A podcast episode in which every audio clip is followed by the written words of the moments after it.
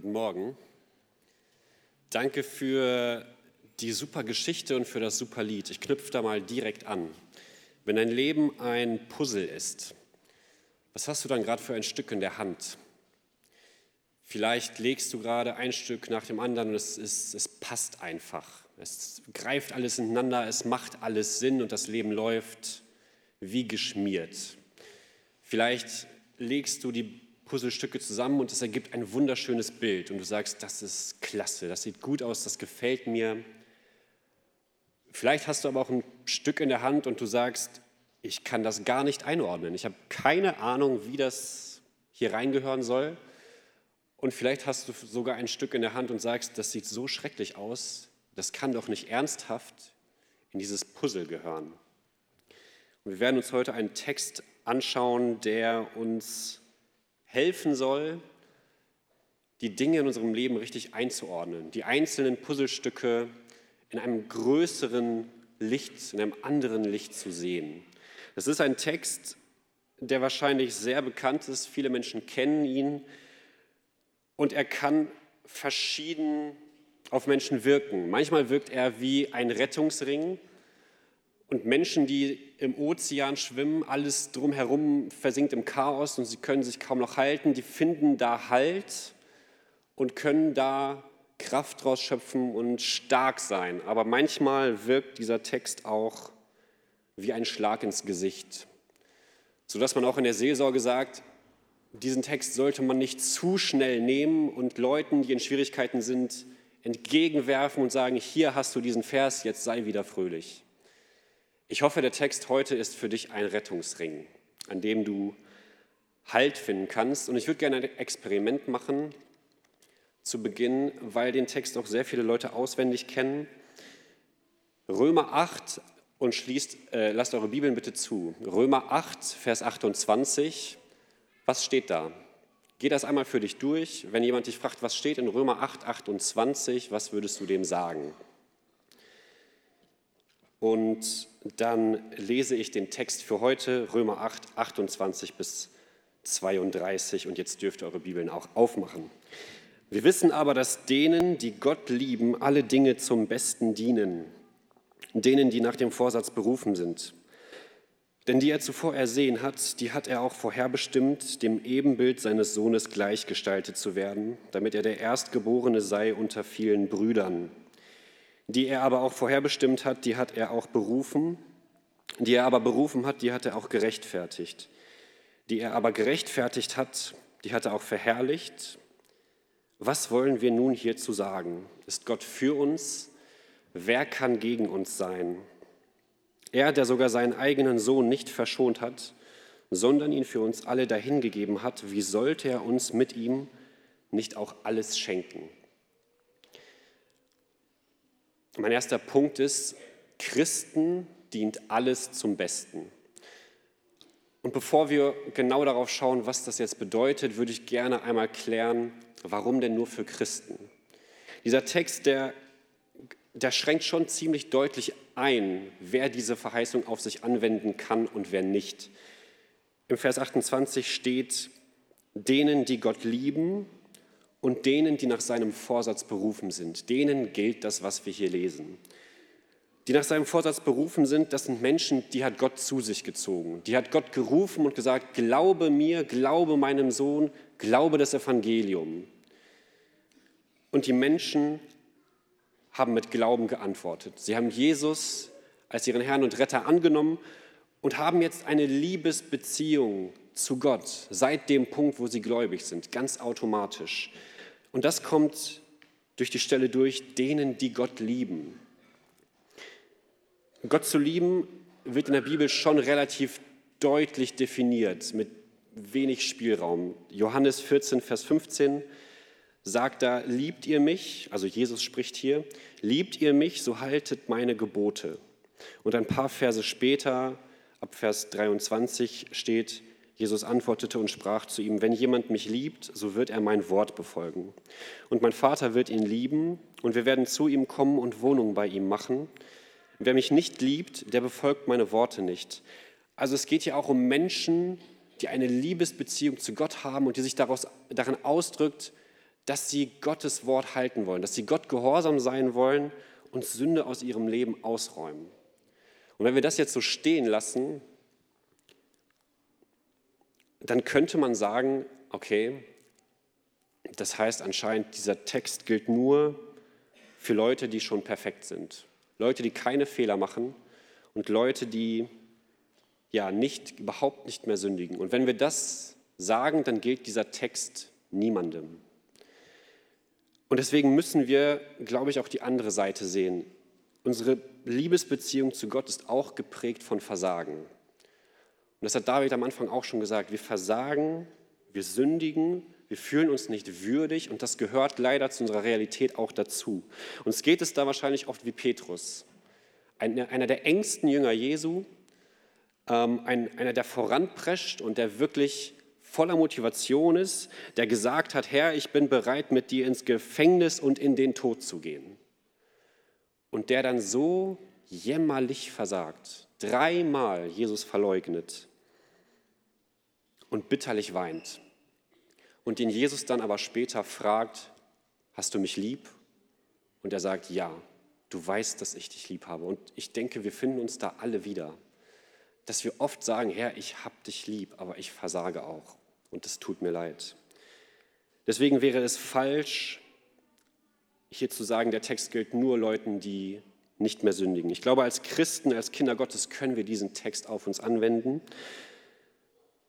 Aber gleichzeitig ist es auch eine Aufforderung an uns, wirklich nochmal zu betonen, lasst uns Gottes Wort halten, lasst uns bewusst Sünde aus unserem Leben ausräumen mit Gottes Hilfe, weil das für uns das Beste ist, weil Gott für uns das Beste im Sinn hat. Das wollte ich gerne einmal hier voranstellen und jetzt der Frage nachgehen, was heißt das denn, dass alle Dinge zum Besten dienen? Hier steht, wir wissen aber, dass denen, die Gott lieben, alle Dinge zum Besten dienen.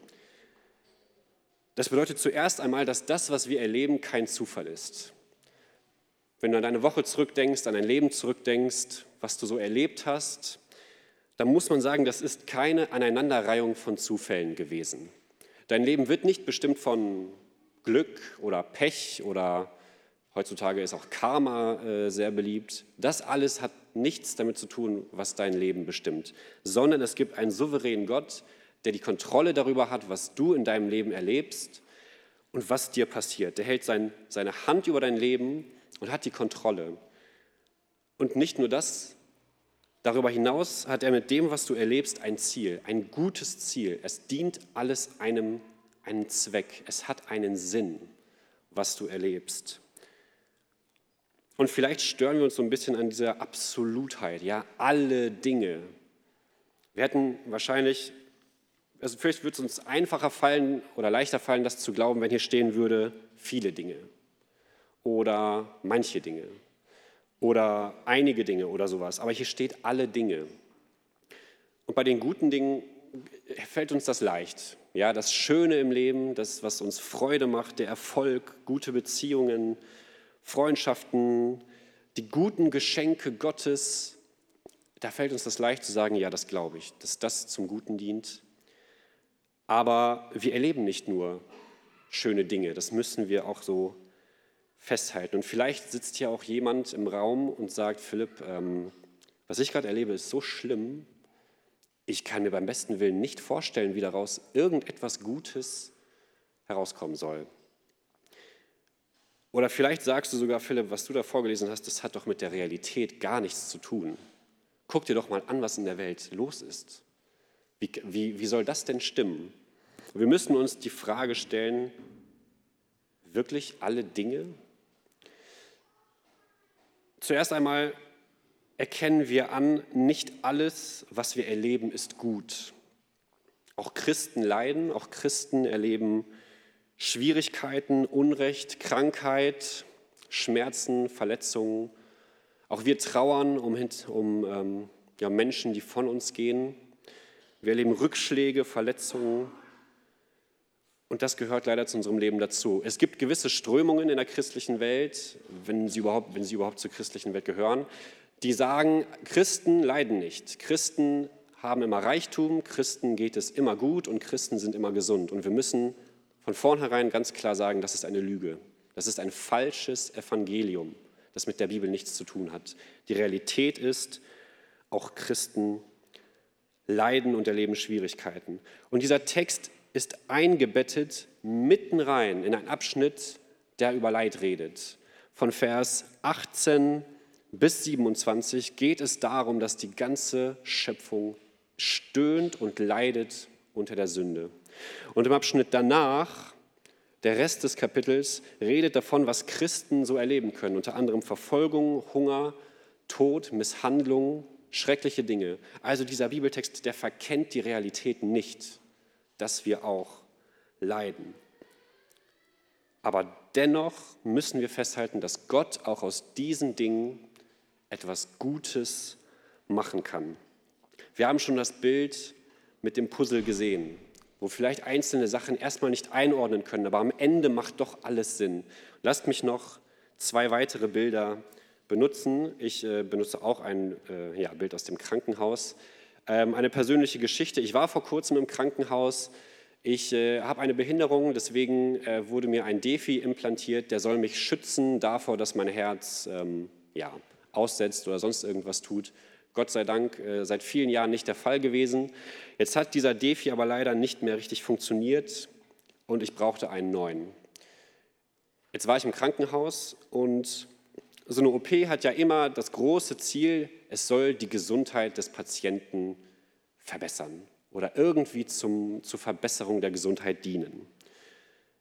Das Ding ist, jetzt liege ich da auf dem OP-Tisch, ich schlafe und bin in Vollnarkose und das Erste, was die Leute machen, ist, die holen ein Skalpell raus und fangen an zu schneiden.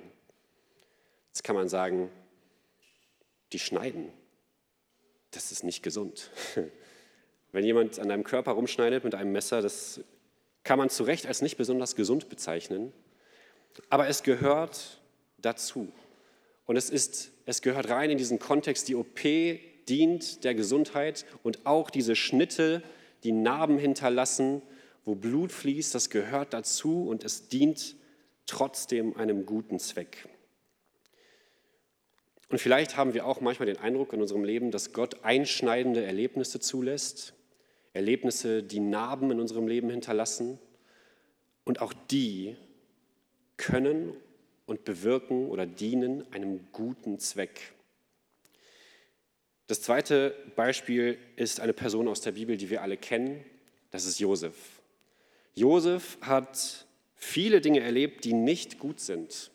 Er hat Neid seiner Brüder erlebt, er wurde verkauft, er wurde versklavt, er wurde in ein fremdes Land verschleppt, er wurde unschuldig verhaftet und ins Gefängnis geworfen, er wurde vergessen.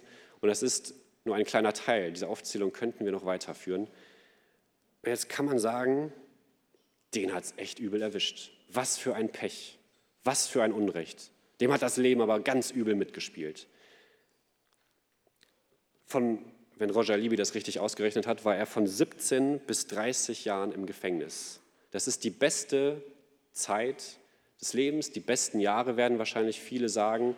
Da, wo man das Leben so richtig genießt, heiratet, Familie gründet, noch jung und kräftig ist, die Zeit hat er im Gefängnis verbracht. Was für ein Unrecht.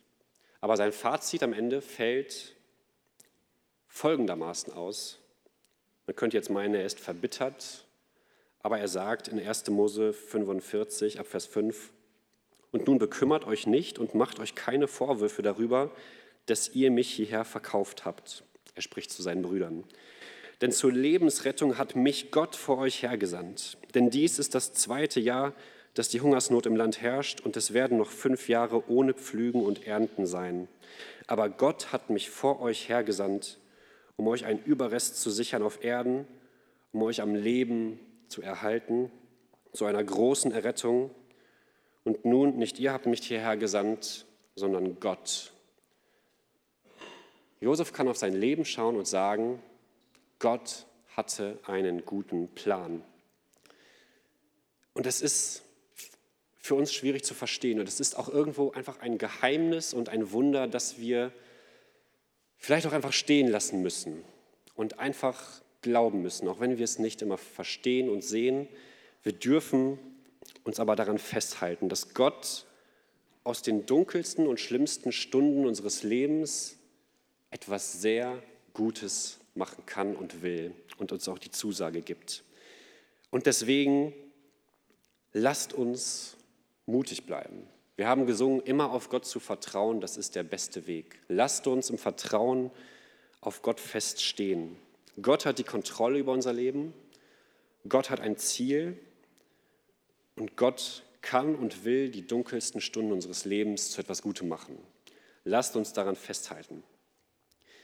Wenn wir im Text weitergehen, dann wird die Frage beantwortet, was dieses Beste beinhaltet. Dazu lese ich einmal die Verse 29 und 30. Denn die er zuvor ersehen hat, die hat er auch vorherbestimmt, dem Ebenbild seines Sohnes gleichförmig zu werden, damit er der Erstgeborene sei unter vielen Brüdern. Die er aber vorherbestimmt hat, die hat er auch berufen. Die er aber berufen hat, die hat er auch gerechtfertigt. Die er aber gerechtfertigt hat, die hat er auch verherrlicht. Hier wird beschrieben, was das Beste konkret beinhaltet. Und wir können festhalten, Gott nutzt die Dinge, die wir erleben, auch, um uns seinem Sohn gleichförmig zu machen. Gott nutzt die Dinge, die wir erleben, damit wir Jesus immer ähnlicher werden, in unserem Handeln, in unserem Fühlen, in unserem Denken, in dem, wie wir unser Leben leben, in unserem Charakter, in unserem ganzen, ganzen Wesen sollen wir immer mehr Jesus gleichförmig werden. Schritt für Schritt, das passiert leider nicht auf einen Schlag, aber langsam und kontinuierlich. Wir sollen Jesus zum Verwechseln ähnlich sehen. Ich wurde mal verwechselt. Tatsächlich heute, bevor ich äh, hier reingekommen bin, hat jemand gesagt, ich dachte, du bist dein Onkel Helmut. Äh, anscheinend sehe ich ihm irgendwie ähnlich. Aber ich wurde mal noch krasser verwechselt. Da war, das ist ein paar Jahre her. Ich, und dazu muss ich sagen, da sah ich noch ein bisschen anders aus. Der Bart war deutlich kürzer und die Haare oben waren noch da. Und dann war ich auf dem Weg von der Uni nach Hause und äh, ging so einfach ganz normal. Da war ein Junge, ein kleiner Junge, vielleicht um die acht Jahre alt, guckt mich an und dem fällt die Kinnlade runter. Der guckt und ist voll erstaunt. Ich denke mir, okay, interessant, ich mache mir nichts draus, ich gehe einfach weiter, gucke nochmal und er guckt immer noch und kann, traut seinen Augen nicht. Und ich gehe und irgendwann kommt er auf mich zu und fragt ganz erstaunt, entschuldigen Sie, sind Sie Mats Hummels? Ich musste echt aufpassen, nicht laut loszulachen in dem Moment, weil ich dachte, das kann doch nicht wahr sein. Aber er hat es wirklich ernst gemeint. Er guckte mich mit offenen Augen an und dachte, wirklich, ich bin der deutsche Nationalspieler Mats Hummels. Ähm, ich habe leider die Chance verpasst, ein Selfie mit ihm zu machen, das wäre auch lustig gewesen. Aber auf uns übertragen könnte man sagen, wenn die Leute uns sehen, wie wir handeln, was wir tun, dann sollen sie erstaunt auf uns zukommen und sagen, entschuldigen Sie bitte, sind Sie Jesus? So ähnlich sollen wir Jesus werden. Und das ist keine Kleinigkeit für Gott. Das ist keine Nebensache. Hier steht, die er auch vorherbestimmt hat dem Ebenbild seines Sohnes gleichgestaltet zu werden. Also das ist deine Bestimmung. Hast du dich schon mal gefragt, was deine Bestimmung ist? Was ist Gottes Plan für dein Leben? Was hat Gott mit dir vor? Hier ist die Antwort. Gott will, dass du Jesus gleich wirst. Das ist deine Bestimmung. Und Gott nutzt dazu auch die Dinge, die wir erleben, gerade auch die schweren, weil wir lernen natürlich nur Geduld, wenn wir auch mal geduldig warten müssen. Wir lernen natürlich nur ähm, Genügsamkeit und Bescheidenheit, wenn es mal, wenn wir mal nicht im Überfluss leben, wenn es vielleicht mal eng wird finanziell. Wir lernen nur Durchhaltevermögen, wenn es mal anstrengend wird in unserem Leben und wir durchhalten müssen. Und wir lernen auch nur Vertrauen, wenn wir auch mal Schritte ins Ungewisse wagen müssen. Diese Dinge benutzt Gott. Und dieses Ziel werden wir, also Jesus vollkommen gleich zu werden, werden wir hier auf der Erde nicht erreichen, aber in der Ewigkeit. Und davon spricht Vers 30. Die er aber vorherbestimmt hat, die hat er auch berufen. Die er aber berufen hat, die hat er auch gerechtfertigt. Die er aber gerechtfertigt hat, die hat er auch verherrlicht. Und insgesamt in diesen beiden Versen sehen wir so eine Art Lebenslauf. Ein Lebenslauf, Stationen, die im Leben eines jeden Christen vorhanden sind. Das ist einmal aus Vers 29 die er zuvor ersehen hat. Also wir sind vor Grundlegung der Welt auserwählt. Gott hat uns zuvor, vorher ersehen. Das ist der erste Schritt. Dann sind wir vorherbestimmt. Das äh, bezieht sich auf das, was wir gerade gelesen haben. Vorherbestimmt dazu, Jesus gleich zu werden. Und dann sind wir berufen. Und das haben wir auch alle erlebt. Ja, dieses innere Rufen Gottes. Vielleicht erinnerst du dich daran, wie du dich bekehrt hast und wie Gott an dir gezogen hat und gesagt hat, glaube mir.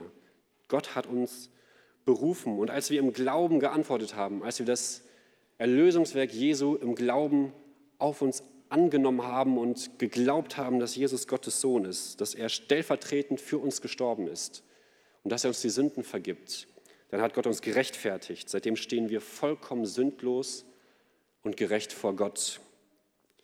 Und der letzte Schritt, verherrlicht, das steht hier zwar in der Vergangenheitsform, aber es liegt eigentlich noch in der Zukunft.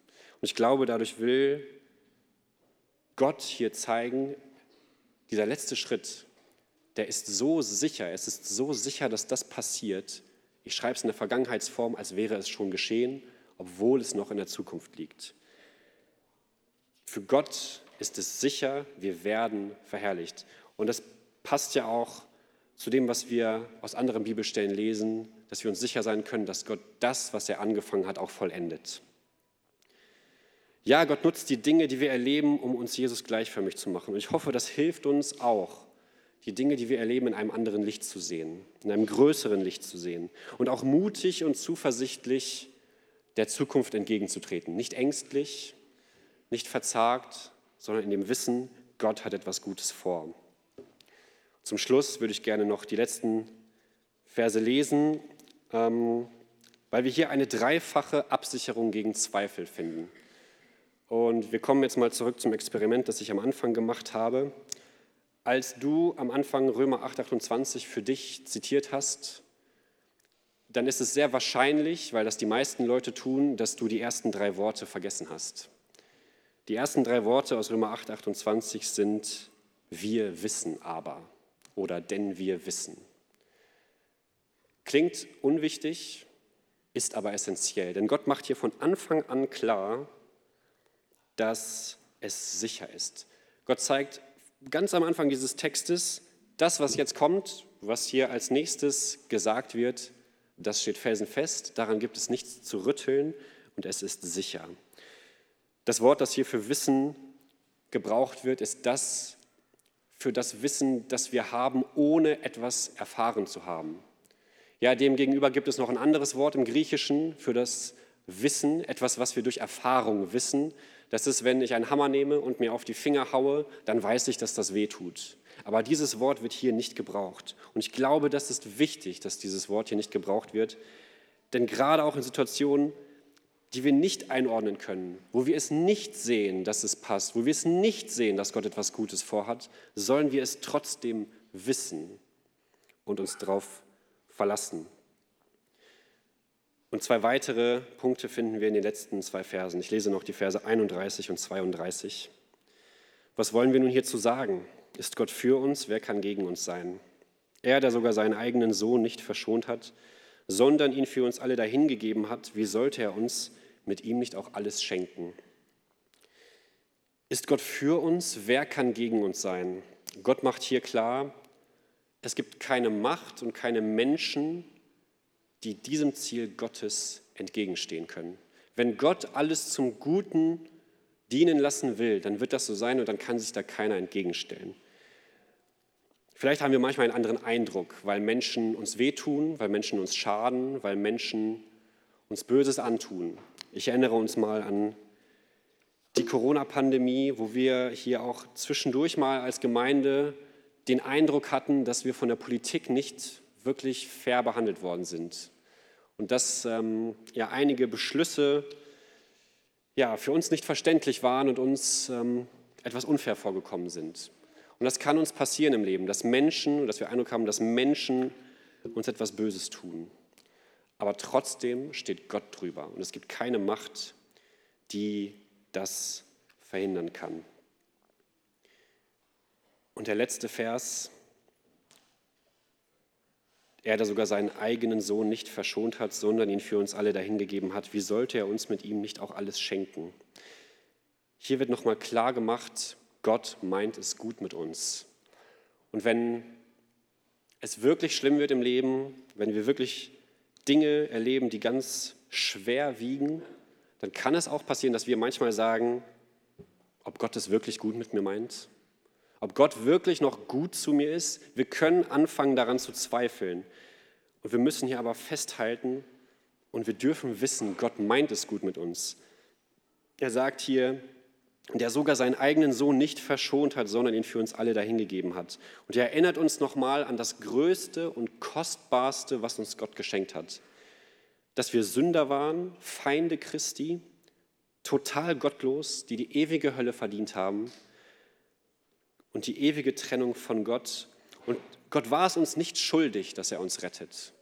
Gott war es uns nicht schuldig, aber er hat sich über uns erbarmt. Gott hatte Mitleid und wollte nicht, dass wir Sünder verloren gehen. Er hat uns gerettet und das war nur auf einem einzigen Weg möglich, und zwar, dass er seinen einzigen Sohn für uns hingibt, der vollkommen schuldlos und gerecht war und er hat die Strafe getragen. Stellvertretend für uns wurde er geschlagen, misshandelt, gedemütigt, beschimpft, bespuckt, verspottet, gequält und getötet. An unserer Stelle hat unser Herr Jesus das auf sich genommen. Und Gott hat uns dadurch die Liebe erwiesen, weil wir dadurch leben können. Wenn wir das glauben, wenn wir das Evangelium von Jesus glauben, dann dürfen wir leben. Und Jesus hat den gesamten Zorn Gottes getragen und wir müssen das nicht mehr. Könnte so ein Gott es wirklich schlecht mit uns meinen? Vielleicht hast du einen schweren Lebensweg und du denkst dir, das kann auch nicht, nicht Gottes Ernst sein. Ich hatte mir das Ganze echt anders vorgestellt. Oder er hält dir, enthält dir etwas vor, was du gerne hättest. Und du betest seit Jahren und du wünschst es dir so sehr, aber Gott gibt es dir nicht. Oder er nimmt dir etwas, was dir sehr kostbar ist. Vielleicht eine Gesundheit, vielleicht einen lieben Menschen. Du verstehst die Welt nicht mehr. Dann können wir und müssen wir hier festhalten, Gott meint es gut mit uns. Das dürfen wir wissen. Deswegen will ich zum Abschluss noch einmal zusammenfassen, dass alles, was wir als Christen erleben, zum Besten dient. Gott nutzt die Dinge, die wir erleben, um uns seinem Sohn gleich zu machen, immer mehr Jesus ähnlich zu machen. Und es ist sicher, dass Gott es gut mit uns meint und dass niemand diesen Plan Gottes durchstreichen kann. Gott hat einen guten Plan und auch wenn wir Dinge nicht einordnen können, wenn das Puzzlestück dunkel und schrecklich aussieht, können wir trotzdem wissen, dass Gott einen guten Plan hat. Deswegen lasst uns zuversichtlich sein, lasst uns Gott vertrauen, lasst uns nicht entmutigt werden. Halte durch in schweren Zeiten, halte dich an diesen Verheißungen fest wie an einem Rettungsring und tritt der Zukunft zuversichtlich entgegen. Und lasst uns Gott auch gleich für seine Liebe danken, ähm, für das, was er für uns getan hat für seine souveräne Führung, für, sein, für seine Bewahrung, dafür, dass er unser Leben in der Hand hält und dass wir mit ihm unser Leben in einem ganz neuen Licht sehen können. Das wünsche ich uns und ich würde vorschlagen, dass wir jetzt noch beten. Wer möchte, darf das gerne tun. Lasst uns dazu aufstehen.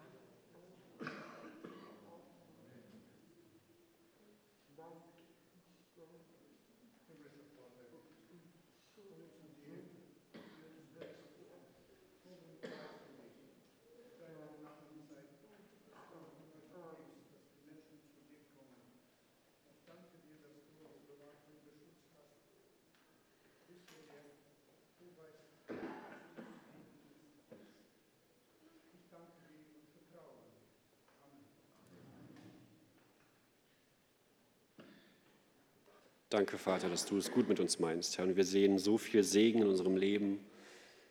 Du tust uns so viel Gutes und es gibt so viele Dinge, die können wir einfach nur dankbar und staunend aus deiner Hand nehmen und uns daran freuen.